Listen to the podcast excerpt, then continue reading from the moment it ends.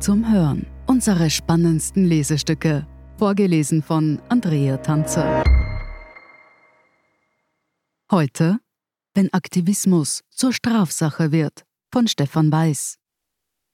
Als Dienstagvormittag Aktivisten das Wiener Leopold-Museum betraten und aus einer unter einem T-Shirt versteckten Wärmeflasche eine schwarze, zähe Flüssigkeit auf die schützende Glasscheibe des Gemäldes Tod und Leben von Gustav Klimt schütteten, konnte niemand mehr überrascht sein. Längst hatte man damit gerechnet, dass nach Schüttaktionen in Museen weltweit die erste erfolgte Mitte Oktober auf ein Van Gogh-Bild in der Londoner National Gallery bald auch Wien dran sein würde. Zuvor gab es bereits einen vereitelten und einen erfolgreichen Versuch, sich im Naturhistorischen Museum an den Sockel eines Dinosaurier-Skeletts zu kleben was die lose kooperierenden Gruppen wie Just Stop Oil oder Letzte Generation damit bezwecken wollen, sollte mittlerweile klar sein. Maximale Aufmerksamkeit auf die Klimakrise lenken, die zwar mit den Fridays for Future Protesten als Thema in den Medien Aufwind erfuhr, dann aber durch Pandemie und Ukraine-Krieg wieder in den Hintergrund rückte. Klimts Tod und Leben im Leopold-Museum mit Öl überschüttet, schrieb die Gruppe Letzte Generation Österreich auf Twitter. Das Museum war vorbereitet, konnte die Spuren der Anschüttung noch am selben Tag beseitigen und stellte fest, dass es sich nicht um Öl, sondern um mit Lebensmittelfarbe getränktes Mehl handelte. In bisher allen Fällen wurde deutlich, den Protestierenden geht es nicht um Sachbeschädigung, da ausschließlich Werke hinter Schutzglas attackiert wurden. Einzig minimale Schäden an Rahmen oder Fußböden wurden in Kauf genommen dass Museen in Angst um ihre Werke die Verglasung verstärken und die Sorge umgeht, amateurhafte Trittbrettfahrer könnten sich bald einmal ein ungeschütztes Werk vornehmen, steht auf einem anderen Blatt. Die Symbolik ist mit Dinoskeletten und Werken wie Tod und Leben mehr als deutlich. Die Aktion im Leopold-Museum richtete sich zudem gegen das Sponsoring des heimischen Mineralölkonzerns OMV. Wir sind die erste Generation, die den beginnenden Klimakollaps spürt. Und die letzte, die ihn noch aufhalten kann, ist das Motto der Gruppe. In der Öffentlichkeit polarisieren die Museumsaktionen wesentlich mehr, als es Sitz- und Klebeblockaden auf Straßen, in Autobetrieben oder auf Flugfeldern tun. Auf Twitter musste sich die Gruppe für ihre Aktion im Leopold-Museum wüste Beschimpfungen gefallen lassen. Und die Politik treibt mittlerweile die Frage um, welche rechtlichen Konsequenzen derlei Protestformen haben sollten. Während so manche lokalpolitische Stimme durchaus Sympathie äußerte, betonte Umweltministerin Leonore Gewessler gütig distanziert, sie habe in ihrer Zeit in der Zivilgesellschaft andere Formen des Protests gewählt. FPÖ und Teile der ÖVP sprechen hingegen von Terrorismus und hartem Durchgreifen. FP-Vizechefin Marlene Swatzek empfahl in der Kronenzeitung, die Wohlfühlaktivisten mögen doch nach China fliegen. In Deutschland, wo Aktivisten bei einer Straßenblockade vorgeworfen wurde, einen Rettungseinsatz, bei dem eine verunfallte Radfahrerin starb, verzögert zu haben, ist die Diskussion noch aufgeheizter. Der bayerische CSU-Chef Markus Söder warnt in Anspielung auf den Linksterrorismus der 1970er vor einer Klima-RAF und bringt Gesetzesverschärfungen ins Spiel. Auch Großbritannien diskutiert darüber. Die deutsche Koalition aus SPD, Grünen und FDP lehnt das bisher ab. Es gebe ein Recht auf zivilen Ungehorsam, aber kein Recht darauf, das Leben anderer zu bedrohen, stellte Grünen-Chef Omid Nuripur klar. Ist es gerechtfertigt, von Terror und Anschlägen zu sprechen? Welche juristischen Konsequenzen haben die Aktionen bisher? Und wie scharf könnte der Rechtsstaat theoretisch darauf reagieren?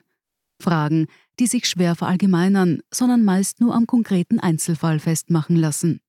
In den beiden Wiener Fällen wurden die Aktivisten nach einer Identitätsfeststellung durch die Polizei auf freiem Fuß angezeigt, jeweils wegen Störung der öffentlichen Ordnung sowie versuchter schwerer Sachbeschädigung. Da sich die Aktivisten kooperativ verhalten hätten, sei es laut Polizei nicht geboten gewesen, vorübergehende Festnahmen, die bei unkooperativen Verhalten möglich wären, vorzunehmen. Behandelt werde derlei dann meist vor einem Bezirksgericht, sagt der Rechtsanwalt Clemens Lahner auf Anfrage des Standard. Dabei mache es einen großen Unterschied, ob nur die Glasscheibe angeschüttet wird oder ein wertvolles Bild.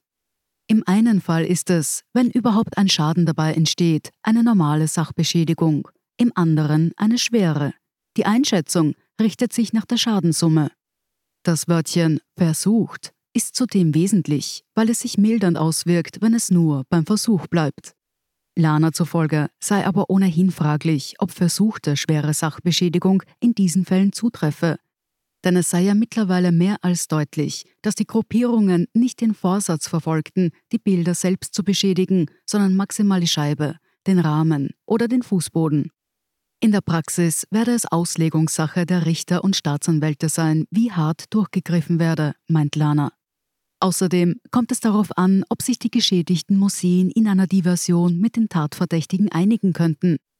Das reiche dann von Schadenswiedergutmachung bis hin zu einer geringen Strafe. Komme es doch zu einem Strafverfahren, werde es bei einer bedingten Freiheitsstrafe oder Geldstrafe bleiben. Ins Gefängnis müsse man wegen derlei aber nicht, meint Lana. Stefan Traxler, Strafverteidiger im aufsehenerregenden sogenannten Tierschützerprozess, kommt zu einer ähnlichen Einschätzung. Er hält es aber für möglich, dass die Gerichte im Sinne der Generalprävention, also abschreckende Wirkung in Bezug auf Wiederholungstaten, hart urteilen könnten. Mit dem Gefängnis spiele man jedenfalls dann, wenn tatsächlich ein millionenschweres Bild beschädigt werden sollte. Wenn im Alltagssprachgebrauch und in der politischen Auseinandersetzung von Anschlägen die Rede sei, habe das im juristischen Sinne keine Entsprechung. Da zählt nur, ob es Beschädigungen gibt. Bei dem Thema Terrorismus sieht Traxler nach wie vor den weit gefassten sogenannten Mafia-Paragraphen 278a zur Bildung einer kriminellen Organisation als problematisch an. Im Tierschützerprozess, der letztlich mit Freisprüchen endete, wurde von der Staatsanwaltschaft Wiener Neustadt versucht, ihn auf die NGO Verein gegen Tierfabriken anzuwenden. Wenn man ein emsiger Staatsanwalt ist, könnte man das auch für die Klimaschützer konstruieren, sagt Traxler. Er glaube aber nicht, dass das passiere, da die Justiz aus dem Tierschützerprozess gelernt habe. Lana hält zudem fest, dass der Mafia- oder Terrorparagraph erst dann Anwendung finden könne, wenn eine Organisation zum Zweck gebildet werde, schwerwiegende strafbare Handlungen zu begehen. Dagegen ist ein bisschen Suppe auf einer Glasscheibe nichts, hält Lana, auch mit seiner politischen Sicht auf die Aktionen nicht hinterm Berg. In Deutschland wurde von Gerichten in verschiedenen Bundesländern betont milde geurteilt. Die Dringlichkeit des politischen Anliegens floss teils sogar in die Begründungen ein. Angst vor härteren Strafen scheinen die von reichen Unterstützern finanzierten Gruppierungen zudem ohne nicht zu haben. So twitterte die letzte Generation Österreich. So wie bei unseren Freunden aus England werden Strafandrohungen auch uns nicht stoppen. Wir werden weiter friedlichen Widerstand leisten, um auf die größte Krise der Menschheit aufmerksam zu machen. Sie hörten wenn Aktivismus zur Strafsache wird, von Stefan Weiß. Ich bin Andrea Tanzer, das ist der Standard zum Hören.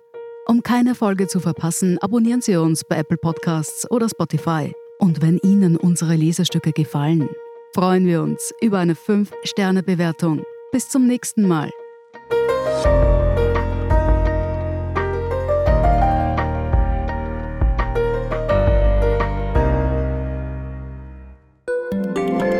Guten Tag, mein Name ist Oskar Bonner. Ich habe den Standard gegründet, weil es damals einfach keine unabhängige liberale Qualitätszeitung gab. Guten Tag, mein Name ist Anna Haber und ich lese den Standard, weil er genau das noch immer ist. Und das ist heute so wichtig wie damals. Der Standard, der Haltung gewidmet.